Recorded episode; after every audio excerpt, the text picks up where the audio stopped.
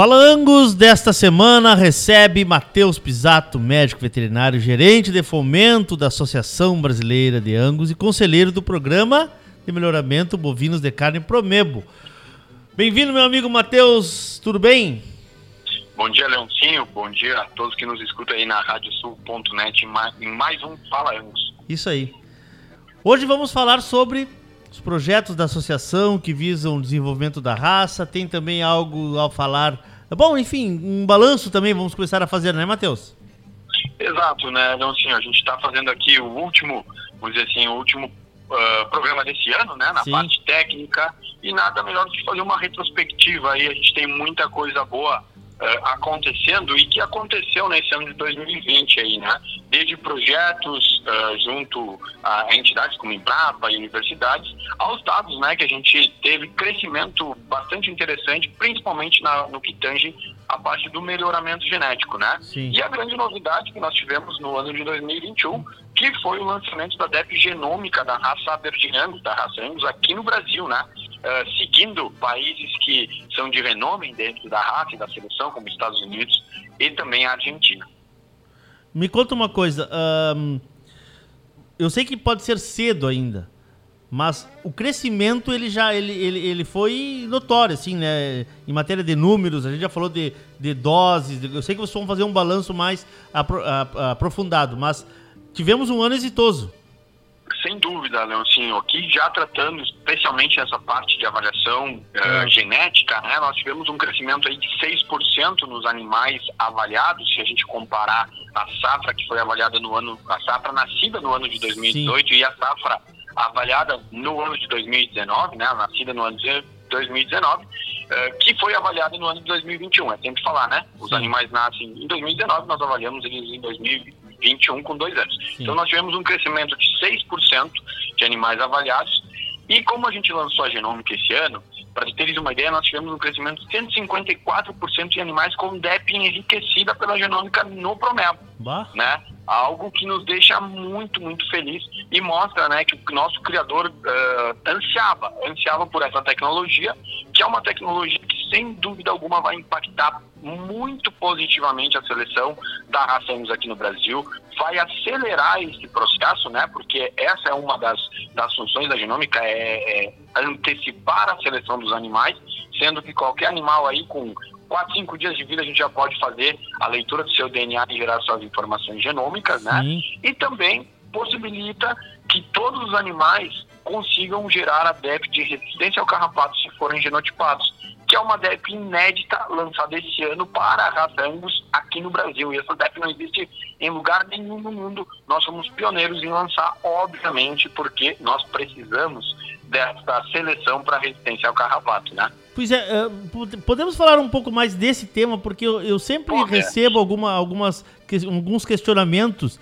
e claro, uh, sabemos da importância do, da parceria com a Embrapa, do, do Fernando Cardoso, que começou isso há muitos anos atrás. Como funciona isso, uh, Matheus? Explica para o leigo que está nos ouvindo ou para alguém que ainda cria, mas que ainda não entendeu uh, como funciona esse, esse, essa resistência ao carrapato, como funciona então, esse estudo. Beleza, então, Leoncinho. Então, assim, ó, para acho que aqui a gente tem que dar méritos a, a, a todos que participaram, né? Claro. Esse, esse estudo da, das avaliações genômicas não é um estudo recente, fazem mais de 10 anos que a gente trabalha aqui como associação. Eu entrei, numa, eu entrei na associação na metade desse processo, então, assim, são muitas mãos que trabalharam para chegar ao resultado que nós chegamos em 2021, que foi o lançamento da DEB genômica, né? Sim. Então, assim, essa DEB aumenta a acurácia das informações de animais jovens e com essa tecnologia, a gente pôde desenvolver a DEP de resistência ao carrapato. O que, que é? Para quem tem, tem, quem tem conhecimento do campo, sabe que num rodeio de cria, por exemplo, né, existem aqueles animais que carrapateiam mais e aqueles animais que carrapateiam menos, menos dentro do mesmo ambiente, né? Sim. O que, que a gente fez basicamente? A gente juntou hoje, tá? Esses são dados de hoje. Nós temos 3.964 animais com contagem de carrapato. O que, que é? Nós, nesses grupos onde uh, propriedades se inscreviam como rebanhos parceiros, eram feitas as contagens de carrapatos em todos os animais de um grupo por três vezes seguidas dos mesmos animais para identificar aqueles que carrapateavam mais do que aqueles que carrapateavam menos, né? Claro. o que a gente fez além disso? Coletou pelo desses animais, material biológico, e mandou genotipar. Ou seja, a gente mandou fazer a leitura de DNA desses animais que capaceavam bastante certo. e pouco também.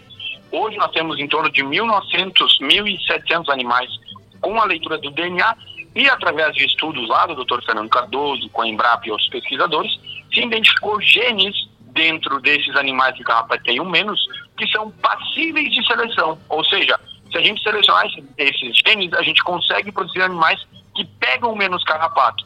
E hoje, né, através de, desse montante de animais avaliados, desses estudos junto com a Embrapa, a gente conseguiu predizer uma DEP, claro. né, uma diferença esperada de progênie, para fazer a seleção desses animais que pegam menos carrapato. Ou seja, a gente foi lá, buscou aqueles animais que pegavam bastante, pegavam um pouco, olhou qual que era uh, o gene que fazia com que aqueles animais pegassem menos, e hoje a gente consegue dizer quais são os animais que conseguem transmitir esse gene. Então, não tenho dúvida que aí, com o avançar das gerações, nós vamos buscar animais cada vez mais resistentes a esse ectoparasita. Então eu peguei um catálogo, eu peguei um catálogo hoje e tem ali a DEP Pra... Tem a resistência ao carrapato se o animal for genotipado. Claro, Isso, exatamente. Claro. Se o animal tiver a avaliação genômica, vai ter essa informação na régua de DEP dele, né? Obviamente, né, Leocinho, hum. isso não é a, a, a, solução do problema, a gente não, sabe o claro, tamanho do claro, problema que é, claro. mas é mais uma frente nessa luta que a gente tem constante das raças taurinas aí, na briga contra esse ectoparasita que tanto impacta a pecuária a nível né, regional e a nível nacional também. É um sócio, né? É um sócio, né? Exatamente, é, é um, sócio, sócio, um sócio. É, bem complicado, no caso, né? Mas eu te interrompi, então, Matheus, o que, que tu ia falar? Não, então assim, ó, essa é uma das benécias da seleção sim. genômica, né? Sim, sim. Então assim, a gente pretendia fazer isso há bastante tempo, a gente vem trabalhando com muita, muitas, muitas empresas de tecnologia, aqui entra o Embrapa, aqui entra a Gencida, aqui entra a, a Unesp, aqui entra várias universidades, pesquisadores, e isso foi feito uh, pensando né, numa seleção do Angus para os nossos sistemas de produção tropicais, né? Então, sem dúvida nenhuma, agora a gente uh, tendo essa informação, o nosso selecionador pode começar a selecionar ela e quem sabe aí um dia a gente tenha animais bastante resistentes aí, facilitando o manejo de qualquer selecionador, de qualquer usuário da raça Angus, né? Perfeito, perfeito. Algo mais, meu amigo? Oh, então, Leontino, bom é, é, é falar do, de dados bons, né? Só para a gente ter uma Sim. ideia, a gente tem às vezes um, uma coisa do que tem de fora melhor, né? Para a gente ter uma ideia, os Estados hum. Unidos, como, quando começou a avaliação genômica, eles começaram aí com 2.253 animais genotipados, né? Há bastante tempo, lá em 2010. Uh, ah, a Argentina começou em 2019 com em torno de 2 mil animais. Quando nós começamos, assim, para dar segurança na seleção, nós começamos com 4.900 animais. O dobro mais um pouquinho do que todo mundo começou, Sim. né? E, e hoje, né, depois do lançamento da DEP Genômica, que foi no início desse ano, nós já tivemos o envio por conta própria dos nossos selecionadores de mais de mil animais. Ou seja, isso vai, vai nos próximos anos, vai ser um norteador de seleção da raça Angus, um facilitador e um, vamos dizer assim, um acelerador na, na avaliação genética, que nos deixa muito, muito contente, né? Sim. E, para não falar só em genômica, né, outro dado que foi incrível esse ano foi o número de animais avaliados com ultrassonografia de carcaça. Atingimos ali 4.200 animais com essa informação e alguns deles somados à informação genômica, ou seja, tem a DEP de carcaça enriquecida, que é como esse animal, sem ter nenhum filho, tivesse uma acurácia de informação como se ele já tivesse 8, 10, 12 filhos. Sim. O que é incrível, né? Para uma raça que visa a produção de carne de qualidade, essas informações de carcaça são fantásticas, né? E não para por aí, né? Não para por aí. Nós temos, eu sei que vocês têm muitas novidades que estão chegando aos poucos, né, Matheus? Não para por aí mesmo, Leoncinho. Então, assim, ó, que, que já vamos fazer uma prospecção, né, para hum. 2022. A gente está com uma, uma grande possibilidade de conseguir lançar a DEP de eficiência alimentar, Opa. que aquela DEP feita através das análises que a gente faz na Embrapa, né, de, de consumo Sim. alimentar residual. Sim. Então vamos possivelmente lançar a DEP de eficiência alimentar, uh, ingestão de matéria seca e ganho de peso residual, o que, que faz com que seja passível a seleção, né, uh, seja possível a seleção de animais cada vez mais eficiente alimentarmente, ou seja, aqueles que conseguem aproveitar o alimento de uma forma mais eficiente, né, E nós estamos agora iniciando um projeto para seleção para termotolerância. que é isso? É buscar aqueles animais que conseguem, uh, vamos dizer assim, se manter fora do estresse térmico em temperaturas mais elevadas. Ou seja, buscar aqueles animais que são mais termotolerantes. Isso. Então, assim, a gente não para por aqui, a gente está dando início nesse projeto de termotolerância hum. e a gente já está chegando no lançamento das DEBs de eficiência alimentar, que era uma, um, vamos dizer, um objetivo dentro das informações genéticas também para a raça. Né? Perfeito. Aos poucos vamos derrubando os tabus também, né? Importante, né?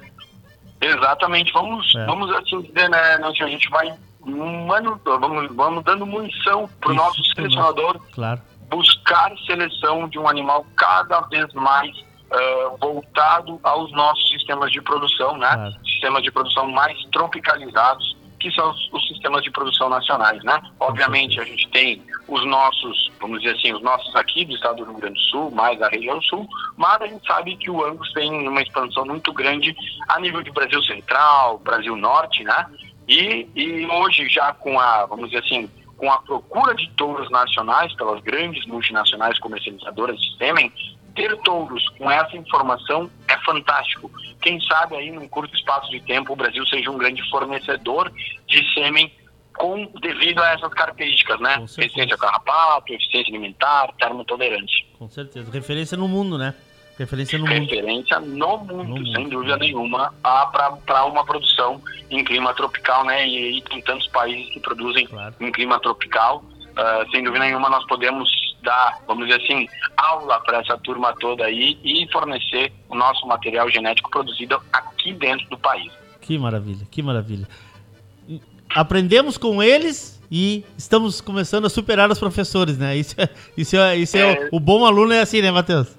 É, exatamente. É Temos, te, seguimos aprendendo, claro, seguimos aprendendo claro, sem dúvida nenhuma. Claro. Né? Hoje a gente olha os Estados Unidos como uma grande referência em termos de tecnologia, desenvolvimento, melhoramento genético, mas sem dúvida nenhuma, a gente está buscando o que tem de mais tecnológico fora daqui, olhando e pensando no que a gente precisa.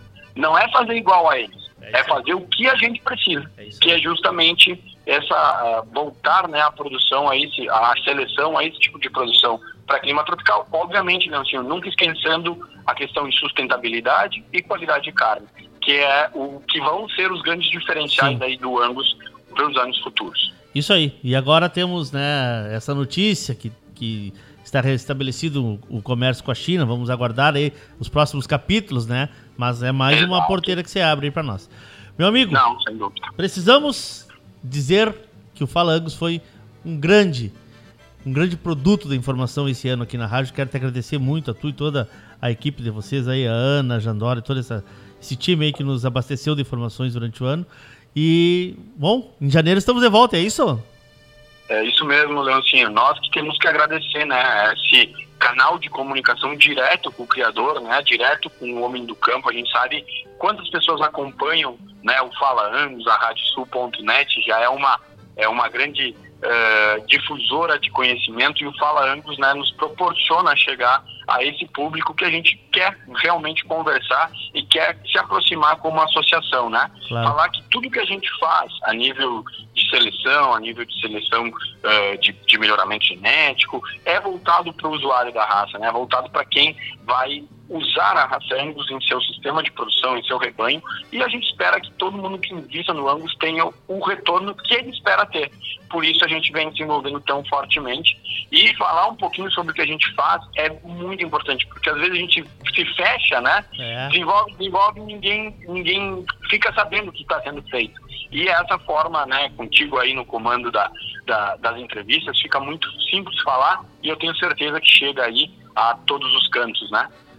Com certeza, meu amigo. Obrigado, Matheus. Boas festas para vocês. Até janeiro.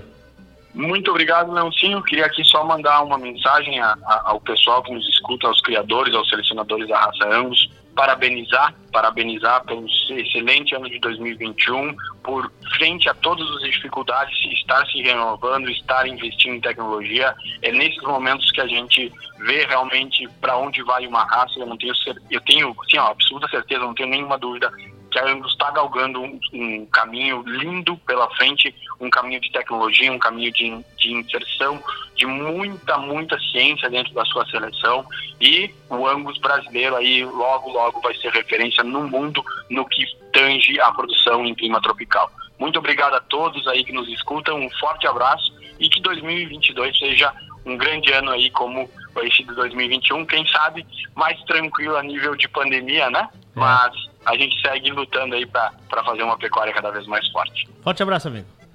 Um abraço.